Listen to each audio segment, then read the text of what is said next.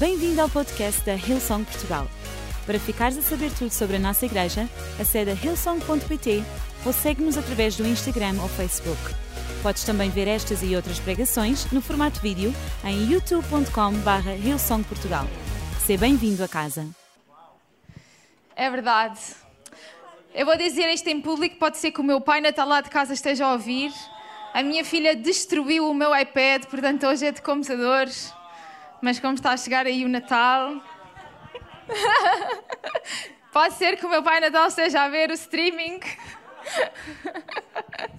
e vá sentir-se constrangido a trazer um iPad no Natal. Quem sabe, quem sabe? Bem, vamos a coisas que interessam. Se vocês puderem, abram com vocês a vossa Bíblia comigo no livro de Marcos, no capítulo 4, e nós vamos ler dos versos 35 ao 41. E diz assim: Ao cair da tarde, Jesus disse aos discípulos: Vamos atravessar para a outra margem do lago. Entraram no barco onde ele já estava e começaram a travessia, deixando a multidão para trás, embora os seguissem outros barcos. Mas logo se levantou um tão grande temporal. Ondas enormes começaram a arrebentar dentro do barco, que, quase cheio de água, corria grande perigo de ir ao fundo.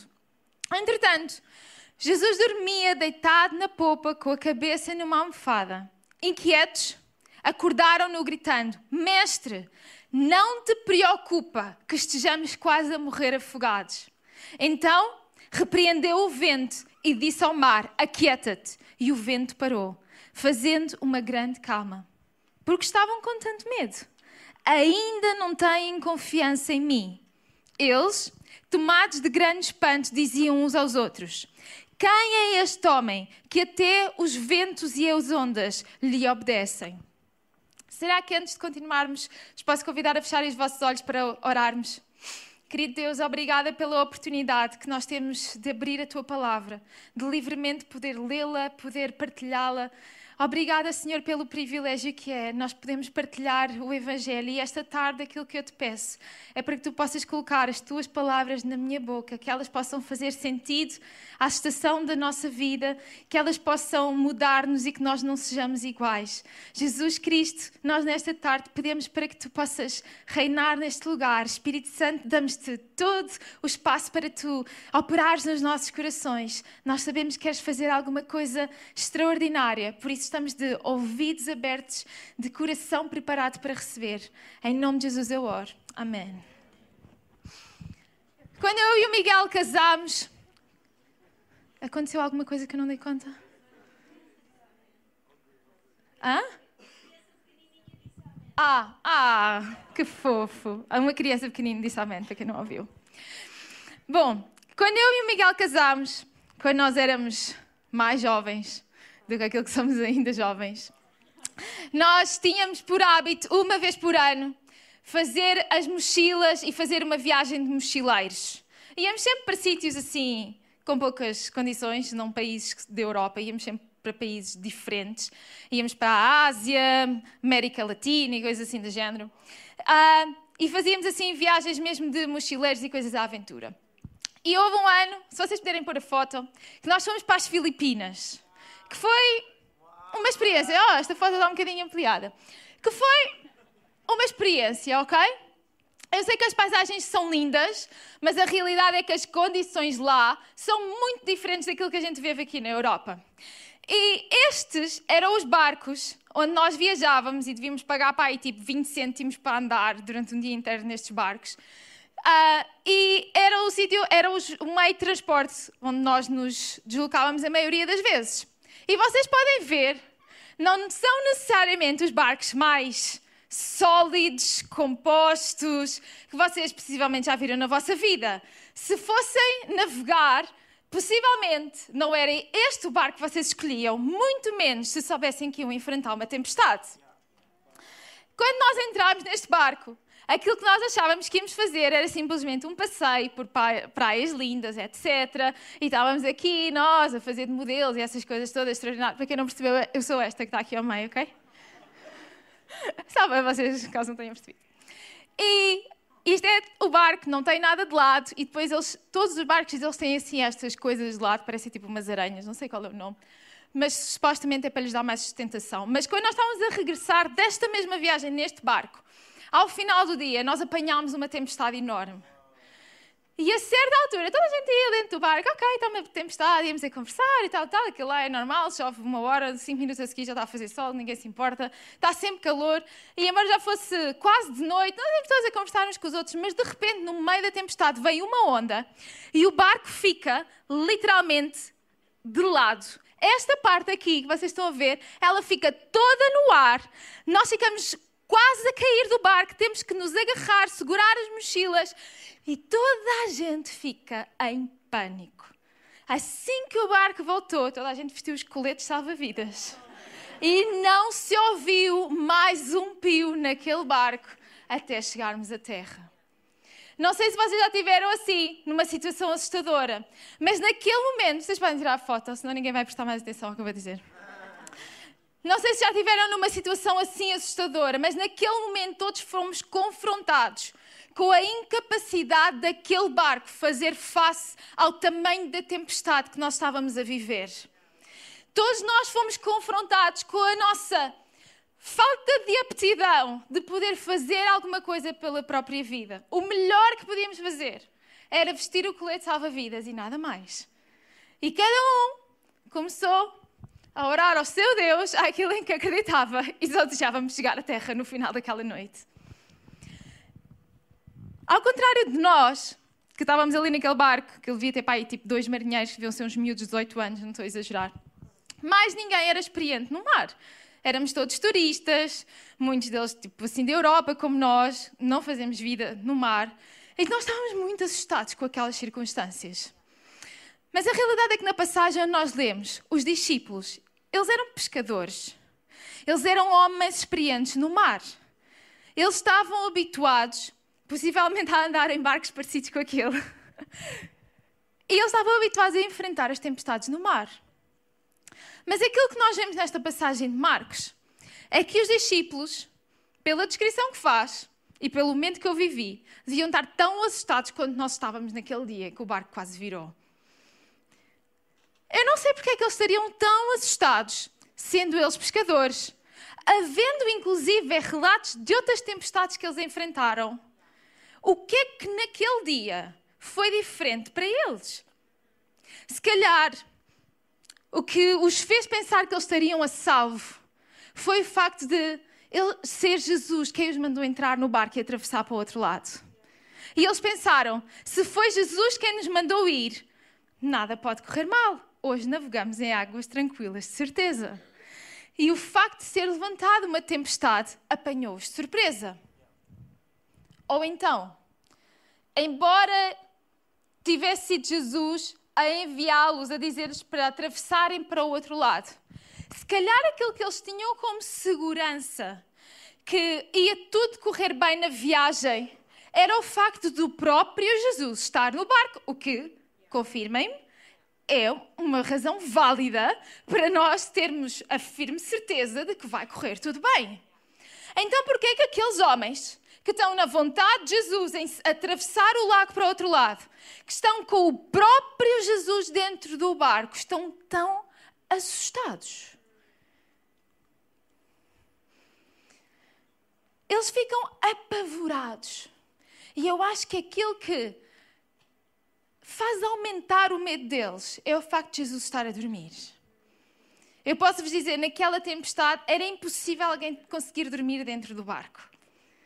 E se calhar eles acharam, quando as primeiras ondas começaram a bater, que não era preciso irem incomodar Jesus, que ele iria acordar, mais cedo ou mais tarde. Mais cedo ou mais tarde ele ia dar conta do que estava a acontecer no barco. Mas a coisa começou a aumentar o vento começou a soprar com mais força. Eles pensaram: ok, é agora. O vento está a fazer barulho, ninguém consegue dormir com esta barulheira. É agora que ele vai acordar. E aquilo continua a piorar. E Jesus não dá sinais de se de mover do sono profundo deles. E a situação começa a escalar.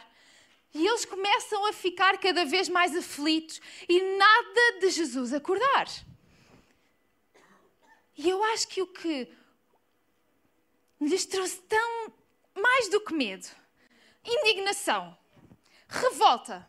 Era como é que Jesus tinha coragem de, no meio daquela tempestade, estar a dormir.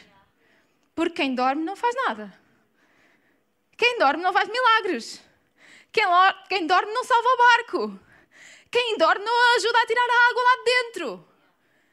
Quem dorme não é muito útil. E eu acho que ele estava a pensar de que nos serve estar a ir para onde ele nos mandou com ele aqui dentro se ele não nos é útil na circunstância. E muitas vezes é aqui que a nossa fé começa a vacilar. Porque nós começamos a olhar para as nossas circunstâncias e nós começamos a ver, mas onde é que está o meu Jesus? Mas será que o meu Jesus está a dormir e ele não vê que eu não tenho trabalho? Mas será que o meu Jesus está a dormir e ele não viu o relatório que o médico me entregou? Mas será que o meu Jesus está a dormir e ele vê que eu não estou a conseguir tirar positivo em nenhum teste? Mas porquê que o meu Jesus está a dormir quando eu estou no meio desta tempestade?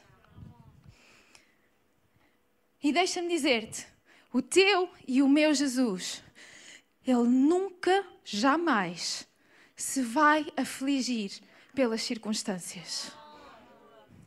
Por isso, enquanto o teu problema forem as tuas circunstâncias, ele vai continuar a dormir. Mas quando tu começares a olhar para as tuas circunstâncias e tu lhes responderes com fé, e quando tu relembrares a tua tempestade, o tamanho do Deus que está contigo, o nome de Jesus, que é o nome acima de todo nome, Ele vai ver a tua fé e Ele vai responder à tua fé. O céu, Jesus, Ele não se move pelas tuas circunstâncias, Ele move-se pela tua fé. Então será que no meio da adversidade, no meio da tempestade, tu podes deixar de lado a dúvida e e tu podes dar lugar à fé na tua vida, porque é a fé que vai acordar o Jesus que está contigo já lá dentro do barco.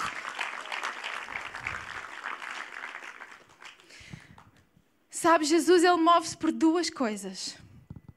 Ele move-se pela tua fé e ele, ele move-se pelo amor que ele tem por ti. E sabes, a fé que tu tens nunca lhe vai ser indiferente. E ainda que tu ainda não tenhas fé nele, ele ama-te demasiado para te deixar no barco. Ele sempre responde à tua fé. E ele responde pelo amor que tem por mim, por ti. Um amor tão grande que o fez dar a sua própria vida. O amor que Jesus tem por ti é grande o suficiente para fazer acordar e te salvar. Não é acerca de qual é o nome da tempestade não é acerca se é preciso acalmar ondas ao vento. Não é acerca disso. É acerca do amor que Ele tem por ti e da fé que tu tens nele. É tudo acerca disso. E sabes, basicamente esta passagem, ela desenrola-se em torno de três perguntas.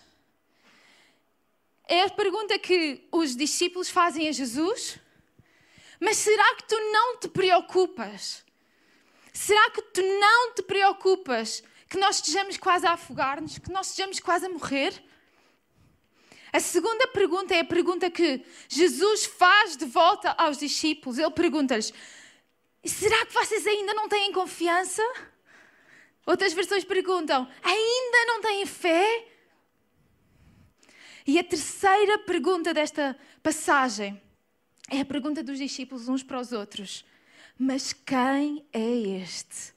Mas quem é este homem? Sabes, muitas vezes destas são as perguntas que andam na nossa cabeça. E muitas vezes é, ficamos presos às perguntas que assolam a nossa vida por causa das tempestades. E deixa-me dizer-te uma coisa: se tu na vida vais tentar encontrar resposta a cada pergunta, perguntinha que surge, que se levanta no meio da tempestade. Por vezes vai ser difícil nós tentarmos arranjar explicações para coisas que são sem explicação. Mas coloca os teus olhos em Jesus. Coloca a tua fé em Jesus. Coloca a tua fé em Jesus e não deixes que as perguntas elas possam apagar a tua fé, mas deixa que sejam perguntas que vão incendiar a tua fé. A pergunta dos discípulos a Jesus é uma pergunta de revolta, mas tu não te preocupas. E sabes, é um lugar seguro nós fazemos perguntas de revolta na presença de Jesus. Mas às vezes nós tiramos essas perguntas e nós fazemos-las noutro lugar com outras pessoas que nos vão trazer mais confusão e vão alimentar, sentir empatia com a nossa revolta. E muitas vezes isso faz-nos perder tempo na vida. E sabes, quando Jesus ele devolve esta pergunta aos discípulos, ele, ele lhes pergunta: Será que vocês ainda não têm fé? Aquilo que ele está a tentar é incendiar neles alguma coisa. E eles ficam perplexos depois de verem o agir do poder de Jesus. Porque deixa-me dizer-te, o teu Jesus, ele ama-te tanto tanto que Ele vai fazer o que for preciso para te resgatar, que Ele vai fazer o que for preciso para restaurar a tua vida.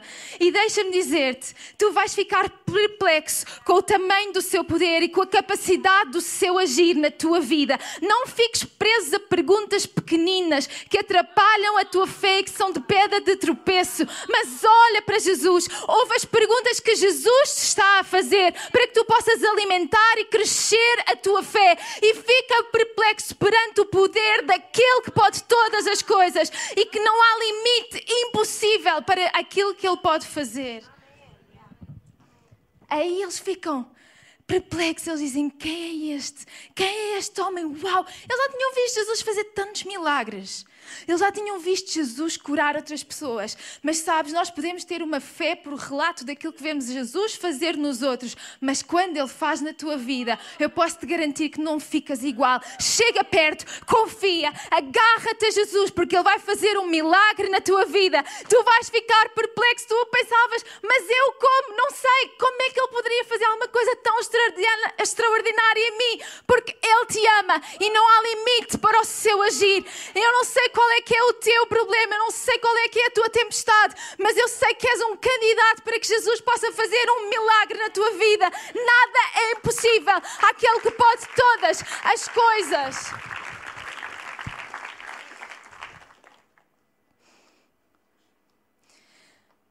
Deixa, eu gostava de nesta tarde. Uou, ainda só fiz a introdução. e o meu tempo já vai. Mas eu gostava de nesta tarde vos deixar três aspectos de quem vive com esperança. Porque quando Jesus está no nosso barco, quer ele esteja acordado ou a dormir, tu podes viver com esperança. A esperança que é uma âncora para a tua alma. Quando Jesus está no barco conosco, tu podes ter paz. Não importa qual é a tempestade, não importa qual é que é a circunstância. Não importa se parece que ele está a dormir e que não está a fazer nada mas tu podes ter paz de que Ele está contigo. Nesta passagem que nós lemos aqui em Marcos, nós vemos como, quando Jesus acorda, em primeiro lugar, Ele dirige-se aos elementos e Ele acalma as ondas e acalma o vento. Há uma outra passagem onde os discípulos eles também estavam no meio de uma tempestade, mas naquela outra circunstância, Jesus não estava com eles no barco.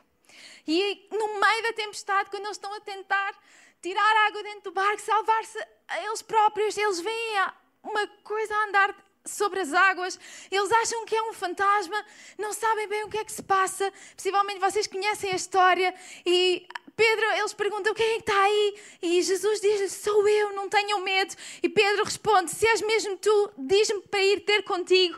E Jesus diz: Então vem, porque sou eu, podes vir, há confiança. E ele sai do barco e vai, mas eh, no caminho, no trajeto, ele acaba por começar a olhar para as ondas, a olhar para a tempestade. E Pedro começa a afundar-se. E dessa vez, a primeira reação de Jesus não foi acalmar as ondas nem foi acalmar o vento. A primeira reação de Jesus foi lançar a mão e resgatar Pedro. E muitas vezes nós agarramos à maneira como Deus tem que fazer e às expectativas que Deus tem de cumprir de como Ele tem ou não tem de agir na nossa vida. E sabes, uma vez Ele vai primeiro lançar-te a mão e tirar-te lá do fundo. Outras vezes Ele vai primeiro falar aos elementos e acalmá-los. Mas uma coisa tu podes ter certeza: Ele vai sempre resgatar-te e Ele nunca te vai abandonar. Então, aconteça da maneira como acontecer. Tu podes viver com esperança. Tu podes ter esta firme certeza de que Jesus é por ti, de que Ele te ama. Faça Ele como fizer, Ele sempre vai resgatar a tua vida. Em segundo lugar, lembra-te que é Jesus que tem todo o poder. É Ele quem tem todo o poder. Os discípulos eles ficaram perplexos. Como é que é possível? Eles possivelmente já tinham tentado dizer ao vento, ter, tinham tentado dizer às ondas para pararem, tinham tentado fazer aquilo que eles sabiam e eles não obedeciam. Mas a Jesus bastou uma palavra. Ele só disse: Aquietem-se. E tudo parou. Sabes, a criação obedece à voz do Criador. E Jesus é aquele que tem todo o poder para pôr em ordem a criação. E deixa-me dizer-te, nós somos a criação com livre-arbítrio. Então a gente escolhe ou não escolhe obedecer. Nós ouvimos e temos o livre-arbítrio de fazer ou não fazer.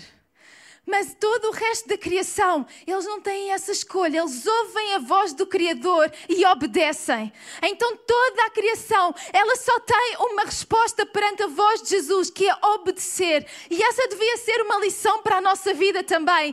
Ah, perante a voz do Criador, a nossa única resposta devia ser obedecer-lhe. E deixa-me dizer-te, Ele tem todo o poder sobre todas as coisas neste mundo, debaixo dele e nos céus. Então nós podemos confiar em Jesus, porque Ele é quem tem a última palavra, Ele é quem tem todo o poder. O seu nome foi dado e é um nome acima de todo o nome. Então não há nada que possa fazer face, não há nada que possa vir contra o nome de Jesus, que perante Ele não se dobre, não dobre o seu joelho e não seja quebrado. Eu não sei qual é que é o nome da tua tempestade, eu não sei qual é o nome da tua dificuldade. Se calhar tu olhas para o nosso mundo e tu tens respondido respondido com medo, porque tem sido avassalador tudo aquilo que tem acontecido nos últimos anos. Mas deixa-me encorajar-te a hoje tu poderes olhar para Jesus e tu te poderes relembrar do poder que há no nome de Jesus. E como todas as circunstâncias, a seu tempo, irão obedecer à voz do Criador. A banda pode subir e juntar-se a mim. Em terceiro lugar, tu podes viver com esperança. Porque a promessa é que nós vamos atravessar para o outro lado. A promessa é que nós vamos para o outro lado. Como é que esta passagem começa? Jesus, Jesus diz-lhes: entrem no barco. Ele já estava no barco, ele tinha estado a ensinar. Ele diz: entrem aqui, venham para o barco comigo e vamos para o outro lado. Aconteça o que acontecer no meio a promessa é: nós estamos a caminho do outro lado. As circunstâncias não cancelam o propósito que Deus pôs na tua vida. As circunstâncias e as tempestades, elas não cancelam a direção divina para a tua vida. Se é, aquilo que Jesus disse é vamos para aquele lado, é aquele o destino aquele vai ser o destino. E essa é a promessa que nós temos para a nossa vida. Não sei qual é a palavra que tu tens agarrado e que tu acabaste por te conformar como sendo o teu destino. Se calhar tu achas que o teu destino é o meio do lago, o meio da tempestade e que a tua vida é aquilo tudo. Deixa-me dizer-te, não é. O teu destino é o outro lado. O teu destino é o que está mais além. Sabem, num dia bastante difícil da minha vida, há mais ou menos um ano e meio atrás, quando a minha filha foi diagnosticada com uma doença crónica. Foi um dia difícil. Ela tinha 19 meses. Nós queríamos levá-la ao pediatra, ela não estava muito bem, mas não, não parecia assim nada grave. Nós não sabíamos os sintomas, então acabámos por desvalorizar. Mas quando entramos nas urgências, nem cinco minutos depois, eles disseram-nos logo: a vossa filha tem isto. Diagnóstico para a vida. Não tem cura. Cuidados intensivos, porque afinal ela está muito mal e vocês só não estão a perceber os sintomas daquilo que ela tem. E eu passei ali o dia inteiro a cuidar dela nos cuidados intensivos, a tentar ouvir. E os médicos diziam: Ah, isto é uma doença para a vida, mas ela vai poder fazer uma vida normal. Ela só não pode ser piloto de aviões na carreira militar. Esperemos que ela não queira decidir isso, não é? Se ela não quiser fazer isso, está tudo bem. Ela tem uma vida perfeitamente normal. E nós, mas o que é que está a acontecer aqui? Que tempestade é esta que se está a levantar? Mas, mas como é que assim? Aquilo tudo que eu sempre esperei para a vida dela, ela agora vai ter que viver isso com uma doença crónica? Como assim? E à noite, quando ela já estava mais calma, ela estava a dormir e eu fui à casa de banho. E eu acho que foi naquele momento que eu tive assim: mas o que é que está a acontecer aqui? E eu estava sentada na casa de banho e eu estava a chorar. E eu estava a dizer: Deus, como assim? E eu ouvi o Espírito Santo me dizer: Não vivas como quem não tem esperança. E sabem, foi uma voz como se alguém estivesse naquela casa de banho comigo a falar. Eu olhei à volta, não vi ali ninguém numa casa que dava para o corredor, não vi lá ninguém. Mas porquê que choras como alguém que não tem esperança? Em primeiro lugar, isto não me apanhou de surpresa. Em segundo lugar, tu podes confiar, enquanto ela viver com esta doença, eu vou capacitar os médicos que vão tomar conta dela. E eu vou-vos capacitar a vocês para tomarem conta dela. E em terceiro lugar, qual é que é a tua fé acerca do verdadeiro diagnóstico para a vida? O verdadeiro diagnóstico para a nossa vida é que eu e tu, nós fomos salvos, curados e perdoados pelo sangue de Jesus Cristo. Então, essa é a sentença para a vida da Gabriela, da Priscila, do Diogo e de toda a gente. É que se nós reconhecermos a Jesus Cristo como o nosso Senhor, nós somos salvos, curados e perdoados para a vida por causa do sangue que Jesus verteu na cruz. Então, estas dificuldades, elas são apenas por um pouco de tempo. Não vivas como, como quem não tem esperança por causa de circunstâncias que são apenas por um pouco de tempo. E parece que Jesus está a dormir dentro do barco, enquanto nós vivemos aquele pouco de tempo que nos parece uma eternidade e que para Ele foi uma fração de segundos. Mas sabes qual é que é a promessa? É que nós somos, através do sangue de Jesus, nós somos salvos, curados, perdoados, libertados não vivas com outra sentença para a tua vida. Eu não sei o que é que te disseram que iria acompanhar-te para a vida. Se eram características genéticas, porque na tua família toda a gente é assim. Ei, não é essa a tua sentença para a vida. Não sei se também é uma doença crónica que te diagnosticaram, mas não é essa a tua sentença para a vida. Eu não sei qual é que é a dificuldade com que tu tens vivido, mas eu sei o nome de Jesus que tem uma promessa diferente para a tua vida, uma realidade diferente para a tua vida e que não apenas tem uma promessa, mas que tem o poder para cumprir essa promessa, para trazer um milagre e transformar as tuas circunstâncias. Então não vivas como quem não tem esperança, porque eu e tu temos esta esperança como uma âncora para a nossa alma e nós não andamos à deriva no meio das tempestades. Nós temos esta âncora, esta esperança. O seu nome é Jesus Cristo e este é o nome que está acima de todo o nome. Não vivas como quem não tem esperança. Parece que Jesus está a dormir. Não tem problema. É porque não é o fim. Porque no tempo certo, Ele acorda e transforma as circunstâncias. E sabe-se o que é que é o nosso papel? É louvá-lo, adorá-lo, porque Ele é e por tudo aquilo que Ele ainda vai fazer.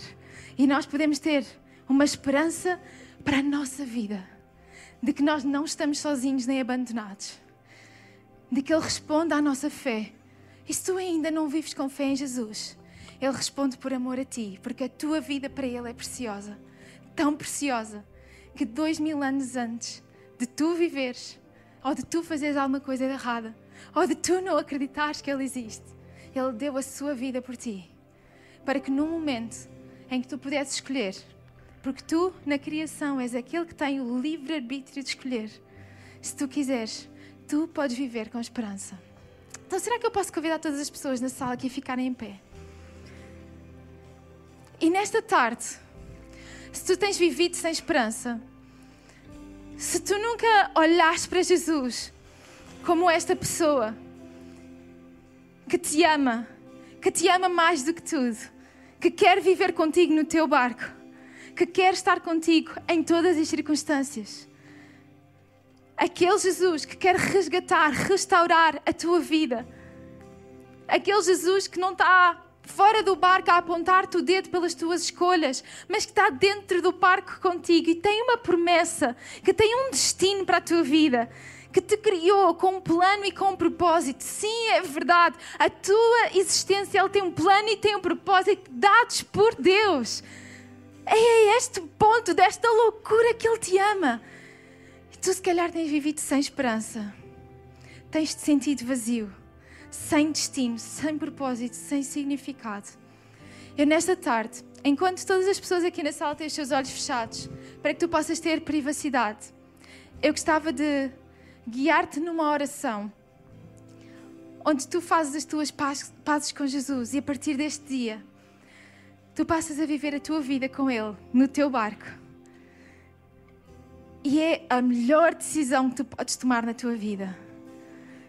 Jesus é aquele que te criou, que te ama e que está desejoso que tu, tu tomes a decisão por ti de o convidar a entrar no teu barco, de o convidar a fazer vida contigo. E tu deixas de viver sem esperança e passas a viver com Jesus Cristo.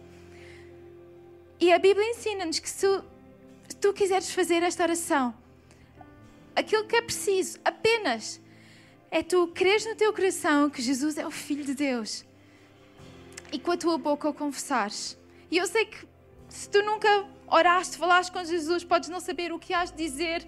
Como assim confessar? Como assim? O que é que eu, o que é que eu lhe vou dizer? Então eu gostava de guiar-te nessa oração. Eu vou orar, toda a igreja vai orar, mas para eu saber por quem eu vou estar a incluir nesta oração de salvação, esta oração onde tu fazes as tuas passos com Jesus Cristo. Eu vou contar até três e eu vou convidar-te a tu pôres a tua mão no ar, num sinal de, a partir de agora, eu quero viver com esperança, eu quero viver com Jesus. Um, Ele ama-te mais do que tudo. Dois, há esperança e um destino para a tua vida. Três, levanta agora a tua mão sem vergonha, sem constrangimento. Levanta a tua mão Todas as pessoas têm os seus olhos fechados. É a tua decisão de dizer: Jesus, eu hoje tomo uma decisão por ti. Levanta a tua mão bem alto. Estou a ver aqui. Deus te abençoe, Deus te abençoe, Deus te abençoe, Deus te abençoe, Deus te abençoe, Deus te abençoe, Deus te abençoe, Deus te abençoe, Deus te abençoe. Se tu estás a debater-te com esta decisão, dá uma chance a Jesus, porque Ele não te vai desiludir. É a melhor decisão que tu podes fazer, é confiar a tua vida a Jesus Cristo. Com todas as pessoas que levantaram a sua mão, vocês podem baixar e enquanto igreja nós vamos repetir esta oração com vocês. Jesus Cristo, eu hoje abro o meu coração para ti. Obrigada porque tu me perdoas de todo o meu passado e a partir de hoje me dás uma nova vida. Obrigada, porque eu sei que em ti eu tenho um propósito e um destino. Ajuda-me a viver contigo todos os dias da minha vida. Em nome de Jesus eu oro. Amém. Igreja, podemos dar uma salva de palmas a todas as pessoas que tomaram esta decisão por Jesus.